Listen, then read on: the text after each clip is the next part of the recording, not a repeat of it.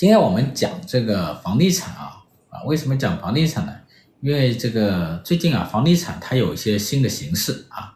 所谓新的形式呢，就是房地产呢它的一个市场出现了一些新的状况啊。等一下我们会讲啊。另外一点呢，就是这个出现了一些新政策啊，一些新政策或者说市场上有一些政策的一个传言啊，我今天就跟大家好好分析一下啊。就是为什么叫新形式和新政策呢？就它新在哪里啊？这跟现在的这个房地产，它是非常相关的啊。啥时候线下课？线下课等我组织好了啊。现在搞得好忙是吧？现在这个直播视频什么的都都好忙。我们现在有一个这个就视频号里面，我们现在经常会推出我的这个新的视频。呃，直播的话，我们现在每个月啊，我每个月每一周吧啊，每一周大概就一到两次啊，经常是一次。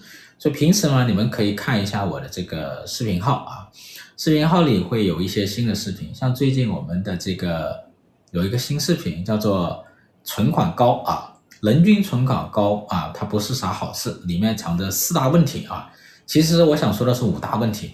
但是呢，这个篇幅太大了，我就缩缩减了一个啊，就是社会保障不足，来讲这个四大问题。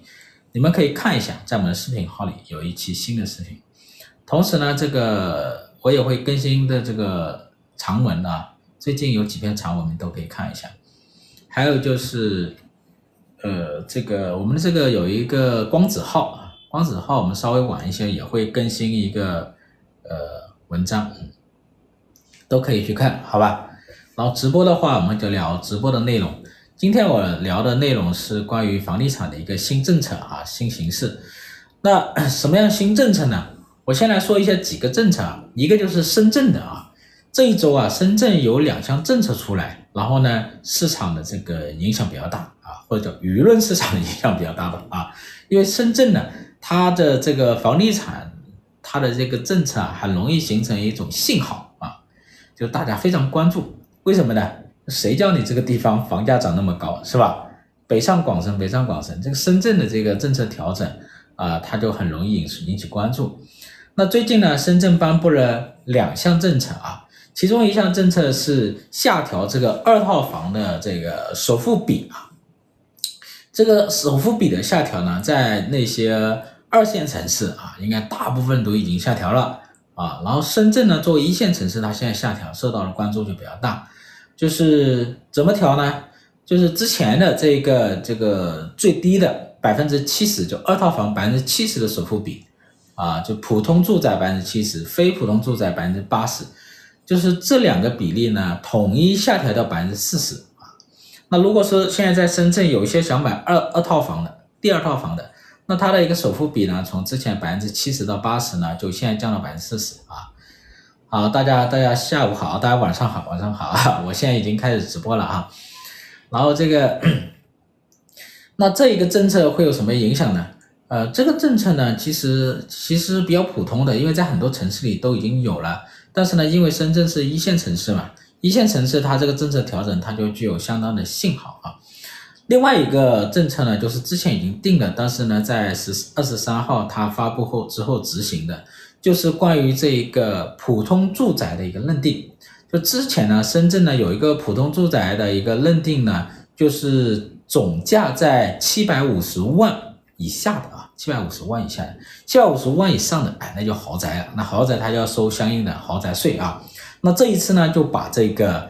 总价在成交价总价在七百五十万以下这个标准呢，给删掉了哈，删掉。那现在的标准呢，就是说这个套内面积建筑面积，就单套的这个建筑套内面积在一百二十平方米以下的作为普通住宅，一百二十平方米以上的啊，那就作为一个什么豪宅啊。所以相当于什么呢？这个政策相当于是提高了什么？豪宅的一个标准啊，门槛，相当于是把这个普通住宅的这个量给扩大了啊。这其实呢，这两个政策呢，就对于楼市的直接的影响，我觉得不是特别大的啊，它不是特别大，它有助于什么呢？就是那一种，就改善型住房，是吧？想买二套房改善型住房，降低他们的资金门槛啊，是这个。但是呢，它起到这个信号作用，就是说一线城市可能会进一步放宽什么房地产的一个政策啊，进一步放松房地产的政策，降低购入的门槛啊，包括资金门槛啊，包括资格的门槛啊，这几个。然后这是深圳的，等一下我再结合其他的政策来讲啊。然后最近呢，市场上还传言了另外一个政策。就说这个传言哈，传言哈，就说这个监管部门啊正在起草一份房地产的白名单，大概涵盖这个五十家规模房企。那这个白名单就蛮有意思的啊，就是针对开发商的，就针对开发商，针对房地产企业的。那它的白名单呢，有可能会有国有企业，也可能有民营企业啊，民营企业肯定也有。为什么呢？因为之前开会已经说了。说这个民营房企跟这个什么国有房企得一视同仁啊，所以这一次肯定都有涵盖啊。然后呢，说是在这个信贷上、债券上和这个股权上都支持房地产企业的一个融资。那这这五十家啊，如果是入围了的话啊，这个政策一落落地，这五十家那有可能就获得更多的什么融资啊，这就是什么直接就开发商啊。然后呢，就是十一月十七号，这个央行和这个金融监管总局这些证监会，他们联合开了一个叫做金融机构的座谈会，说这个座谈会上啊，提出了一个跟房地产有关的这个信贷目标，叫三个不低于。这三个不低于的信贷目标其实蛮重要的啊，呃，它是它是哪三个不低于呢？第一个不低于就是。这个银行自身的房地产贷款啊，增速不低于银行行业的平均的房地产贷款增速。比如说我是招商银行，那我对于房地产贷款的一个增速不能低于什么？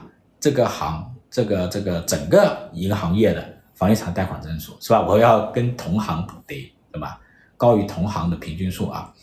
然后第二个三个不低于的，第二个就是对非国有房企。包括这个私人房企了，是吧？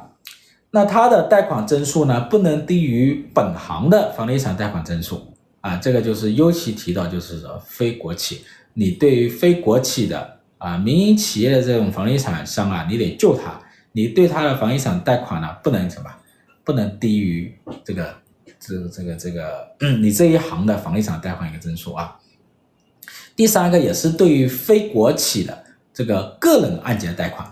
就真，比如说个人按揭贷款，你就是比如说你买一家房地产企业的房子，然后这是一家非国企的，类似于这一种你买非国企的开发商的这一种的这个呃按揭贷款，是吧？你的增速呢要不低于本行的按揭贷款增速。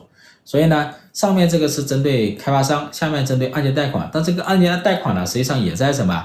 等于是在给非国企的开发商提供流动性支持啊。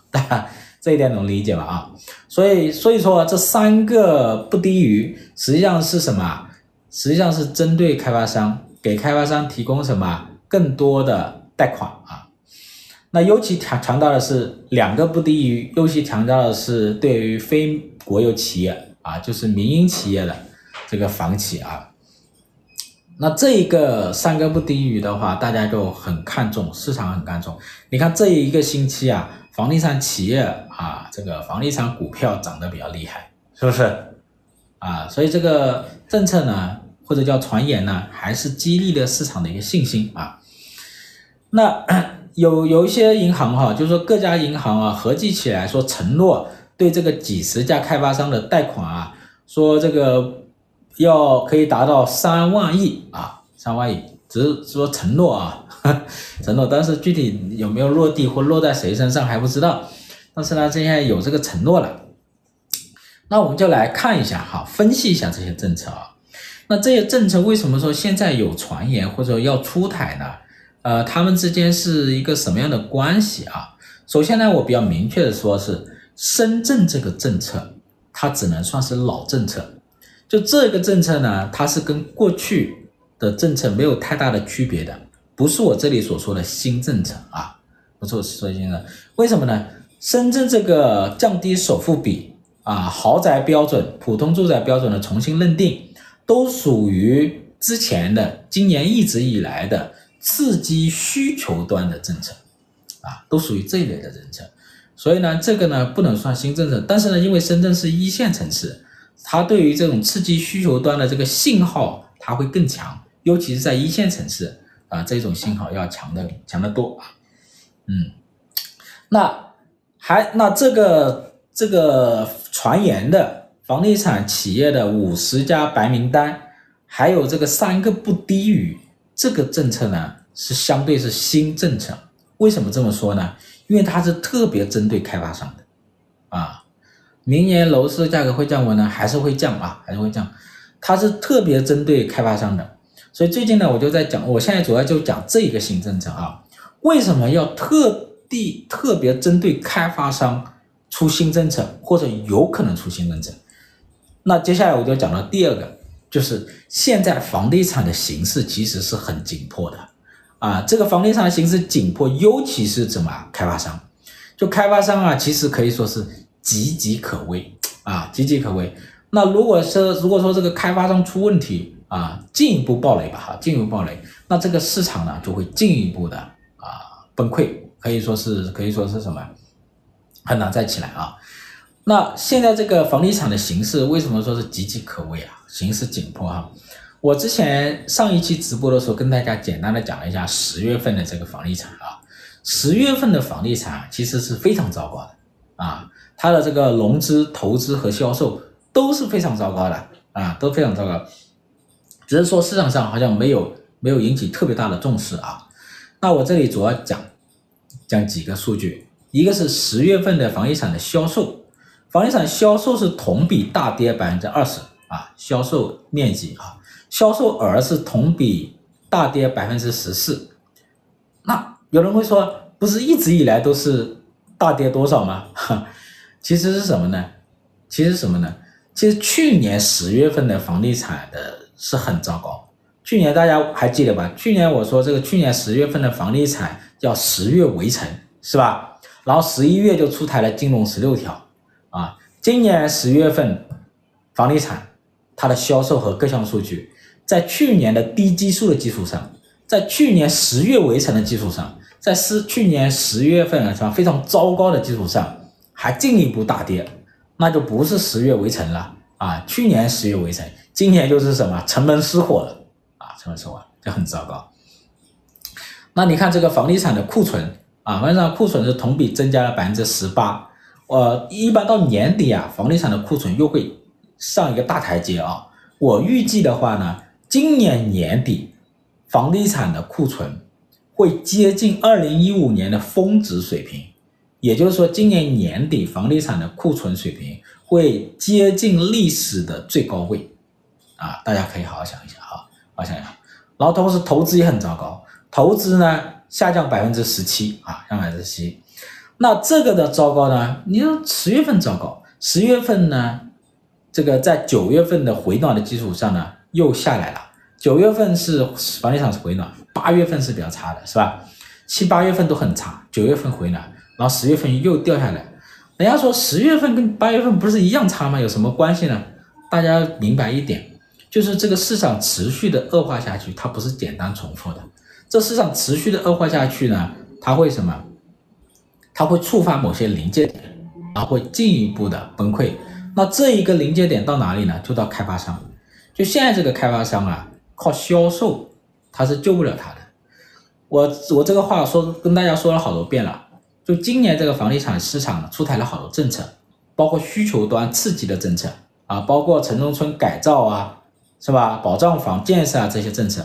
但是呢，这些政策救不了开发商，靠销售的这个自然的回暖，是吧？它是救不了开发商的，开发商还会暴雷。啊，你现在是恒大暴雷，碧桂园违约，那这一次呢？十一月呢？万科又出现风险，是吧？万科的美元债遭到了抛售，尤其是万科，万科 不是说尤其万科的问题啊，是万科这一次的美元债遭到了抛售，是一个市场的警示啊，市场的警示。对，如果这个销售继续下滑下去，它就会触发进一步触发。大型开发商破产、大型开发商违约、大型开发商破产的阈值，是吧？一旦达到这个阈值，大型开发商一破产，这个市场它扭转不了啊，扭转不了，可以说是十年都起不来啊。那为什么我这里重点讲万科呢？因为，因为万科看起来它的债务至少是短期的，它的债务风险是比较小的，因为万科现在手上还有一千亿左右的现金，它的短期债只有四百多亿，也就是说它的现金可以覆盖它的短期债二点二倍，是吧？然后它美元债遭抛售，今年它又没有要偿还的美元债，那它的长期债是两千多。是吧？两千多亿，没有太大的短期的风险。但是呢，为什么它还是会会遭到这个这个这个冲击呢？是吧？抛售它的美元债的人都是谁？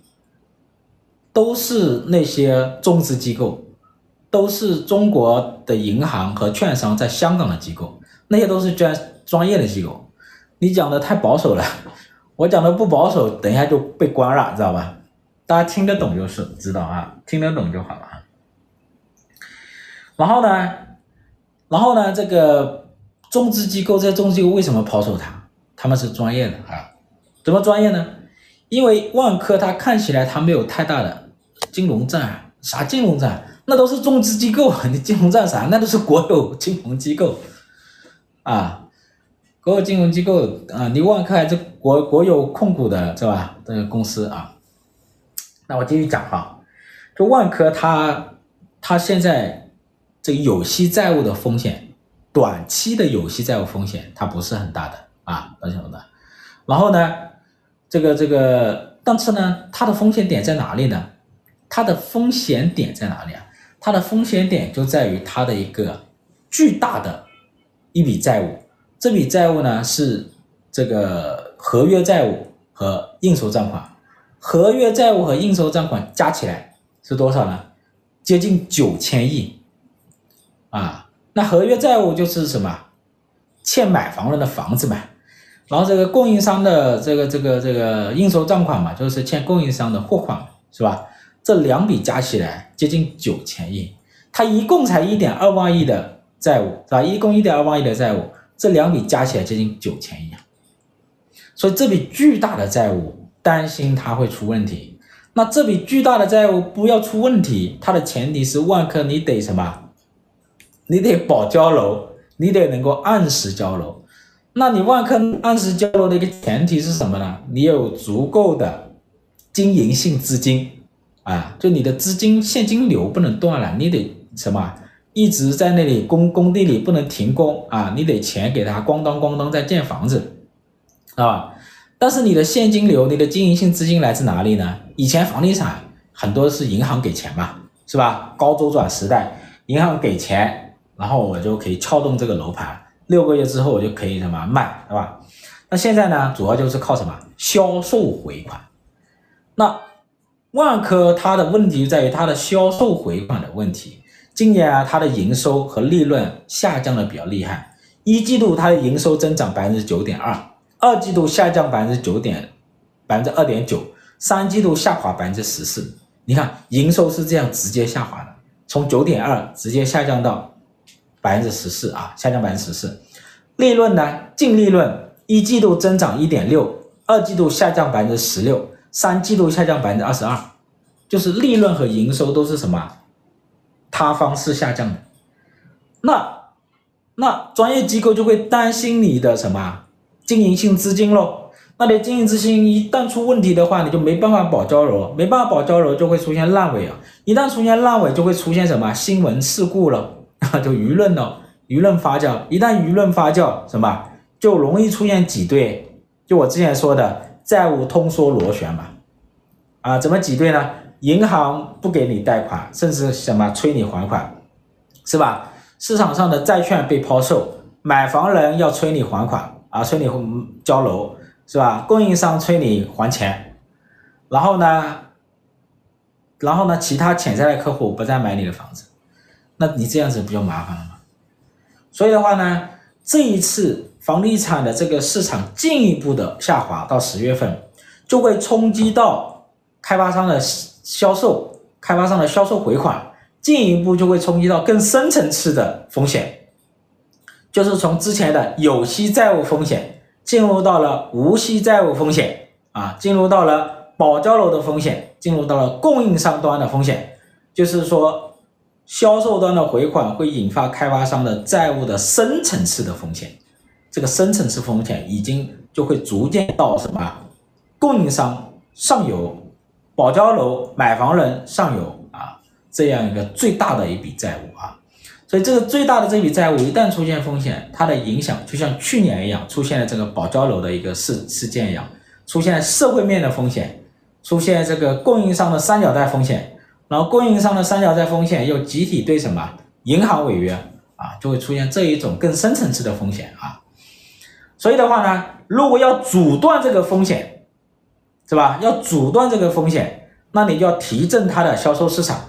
提振销售是什么，按现在这个政策，它是提振不了的，它的销售还是进一步大幅度下滑的。那怎么办？那就要出额外的资金去救开发商。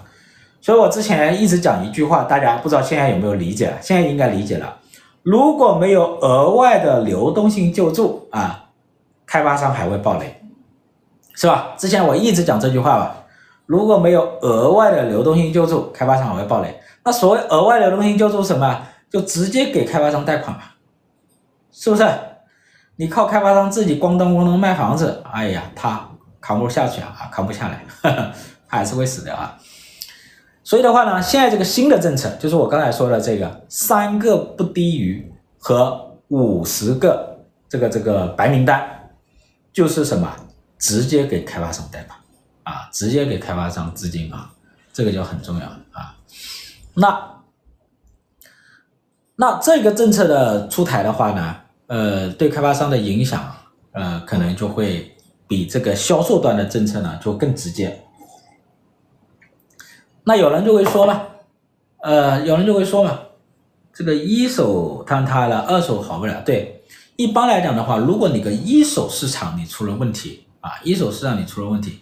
那这个出现了这个大幅度的下滑，那接下来就会冲击到二手。现在呢，就是一手房大家不敢买，会买二手，所以今年一手、二手房稍微好一点。但是呢，这个一旦这个二手房，一旦这个一手房这个坍塌了，开发商暴雷了啊，进一步暴雷了，那一手房崩溃，二手房也没法幸免啊。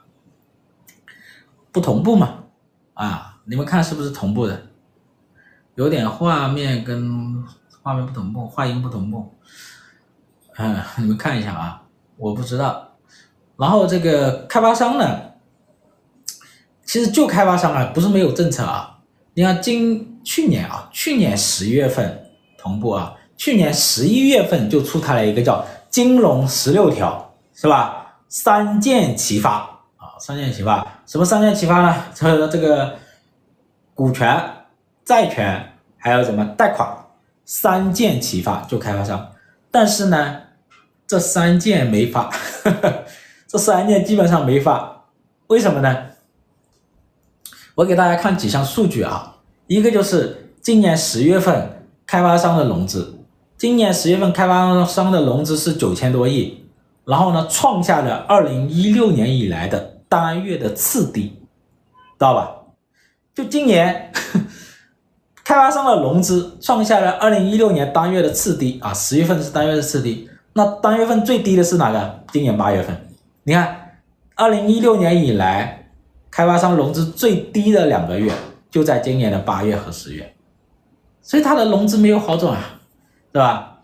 那我们再看这个这个这个贷款，十月份国内贷款还下跌百分之十，从去年金融十六条出台以来，单月的银行贷款。就一千亿左右，啊，有些月份，今年有些月份还低于一千亿的，甚至低于去年金融十六条出台的十一月份，所以银行基本上没怎么增加，啊，给给给给这开发商的贷款，那私人开发商更不用说了，是不是？跟我说了，还有一个含金量更高的数据啊，就是我们央行啊出台了几项这个再贷款。呃，几项再贷款，比如说保交楼的再贷款，还有这个房企的纾困资金的再贷款，几项再贷款，基本上就没有贷出去，只有这个保交楼的啊，保交楼是两千亿，贷了多少？只贷了五十六亿，啊，只贷五十六亿。然后这个房企纾困基金啊，房企纾困资金是专项再贷款是八百亿，一分都没贷出去，啊，央行已经给了钱，利息也非常低，你要这保交的资金是零利息啊，央行给他们零利息，但是银行不贷出去，银行不贷。政策性银行不贷是吧？商业银行也不贷，还有这个这个资资管公司，五大资管公司他们也不贷，啊，他们不贷，为什么？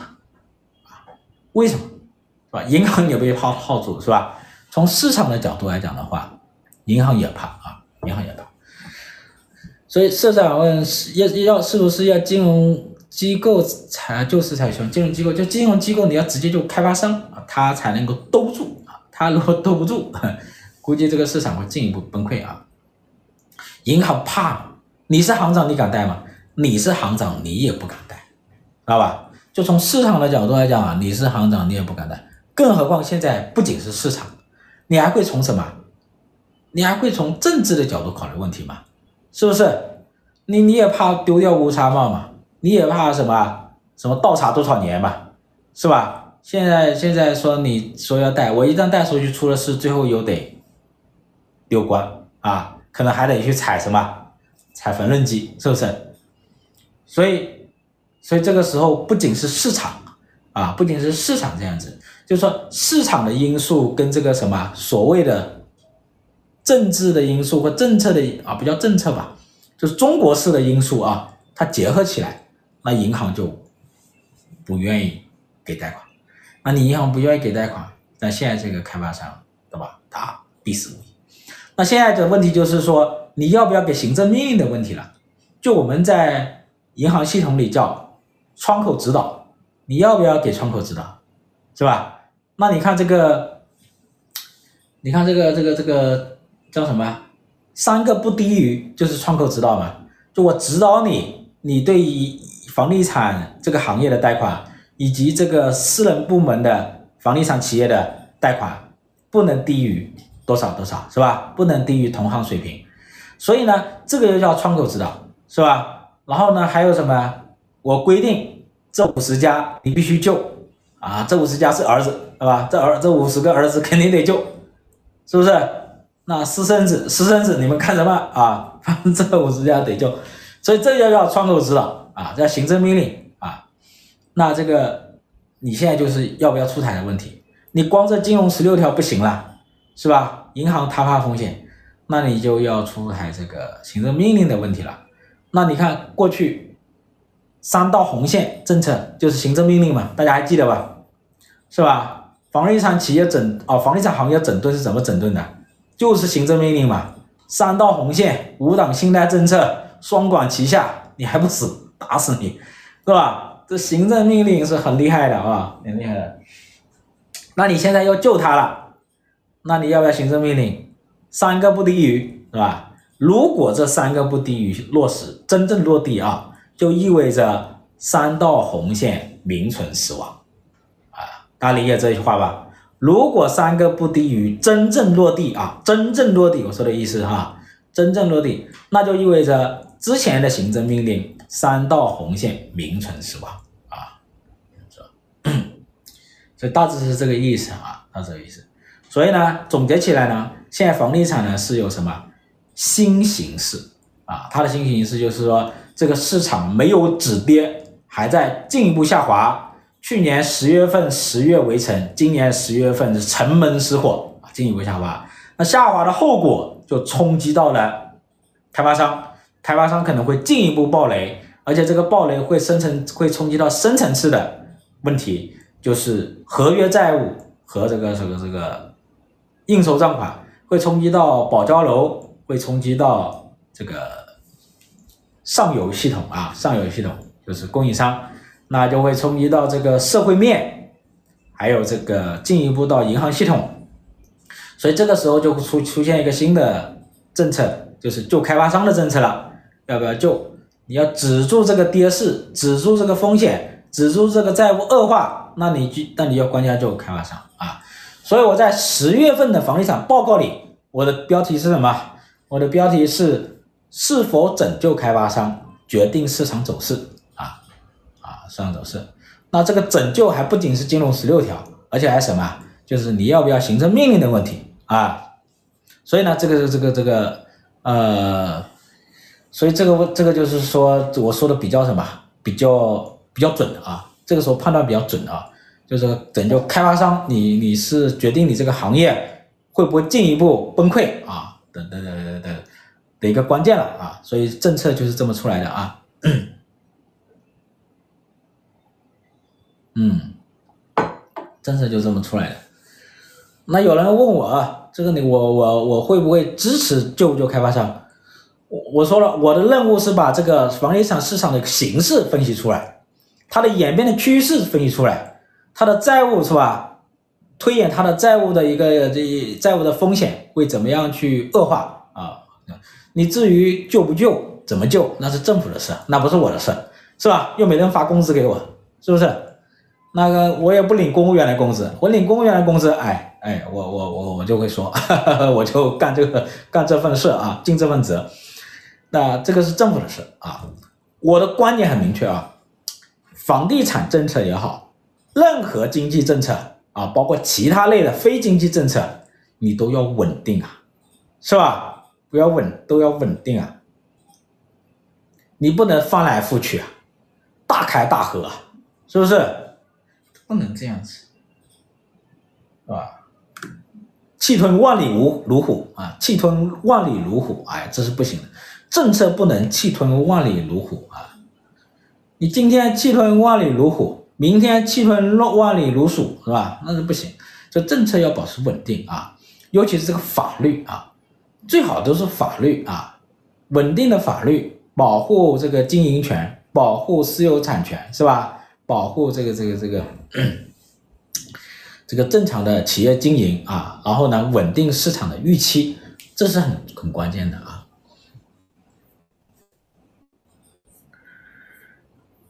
今天心情还是不错的，一个星期没见大家了，心情肯定不错啊。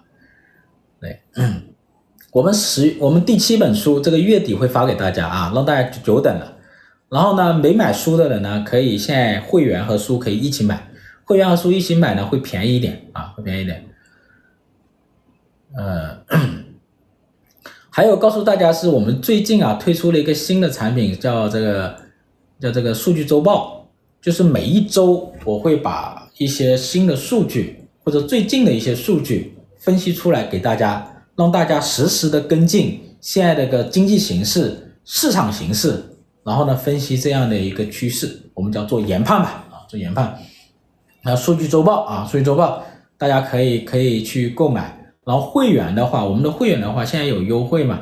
你们进进我们的学习平台，进学习平台之后呢，会员都有一百块钱优惠券，领了一百块钱优惠券呢，只需要九十九块钱啊，所以现在便宜，现在叫早鸟价啊，早鸟价。第六本书没有收到，第六本书没收到吗？像我们不是发第七本书了吗？是吧？你这个这个怎么会没收到呢？我们那个那个你你再看一下好吧，然后再加一下我们的这个客服问一下啊，我们运营问一下。嗯，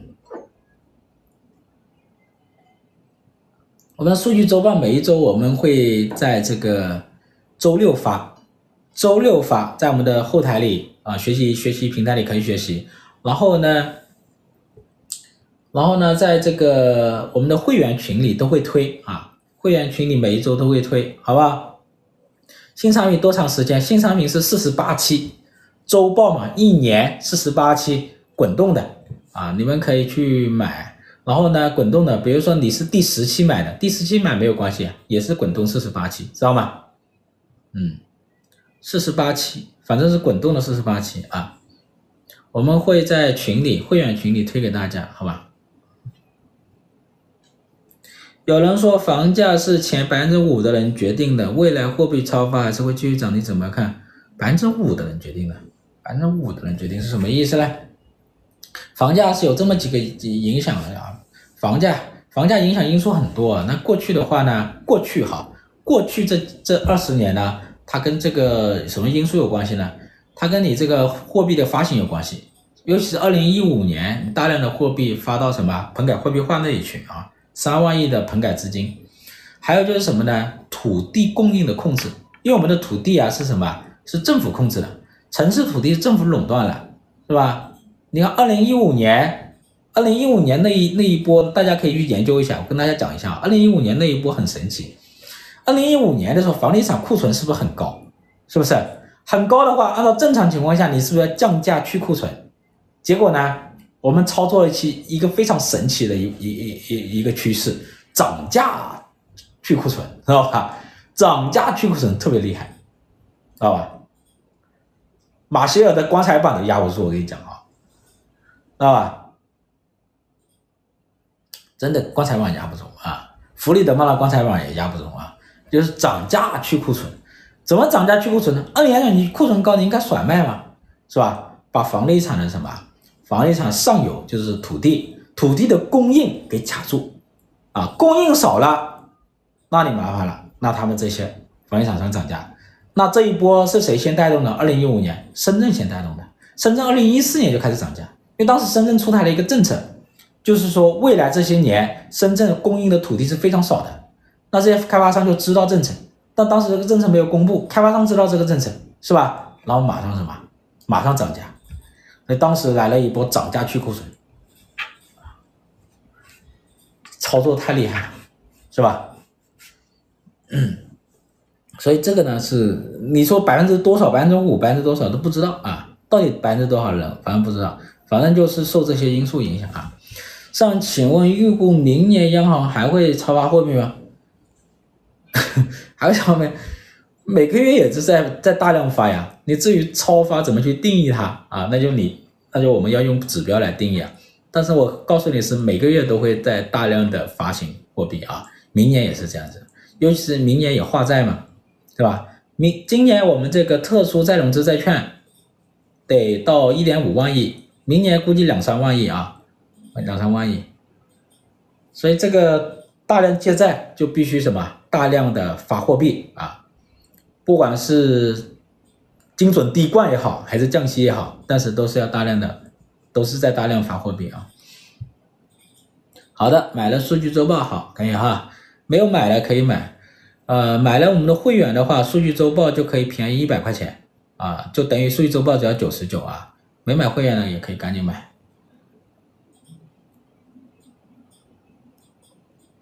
请问为什么在数据周报里说房地产窗口期正在关闭？房地产窗口期正在关闭什么意思呢？我简单说一下哈，房地产的窗口期啊，就是指你拯救这个市场啊。那如果你要拯救，假设哈，如果你要拯救这个市场，那就我们现在就必须要拯救开发商。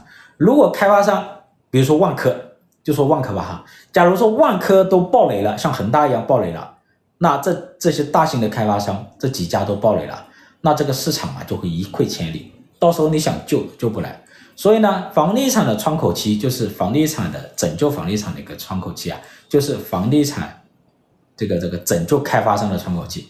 那开发商呢，他的窗口期什么呢？就是在他爆雷之前，就在他爆雷之前，你拯救他还有用。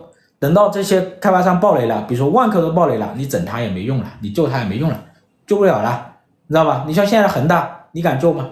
救不了，救也没用，是吧？市场就崩坏，知道吧？这几家大型的开发商如果都像恒大这样倒下了，这个市场十年都起不来啊！所以这就叫窗口期。所以这个窗口期呢，就是在这几家大开发商爆雷之前、恒大化之前，这就是你的窗口期。错过了这个窗口期就很难啊！大致就这个意思啊。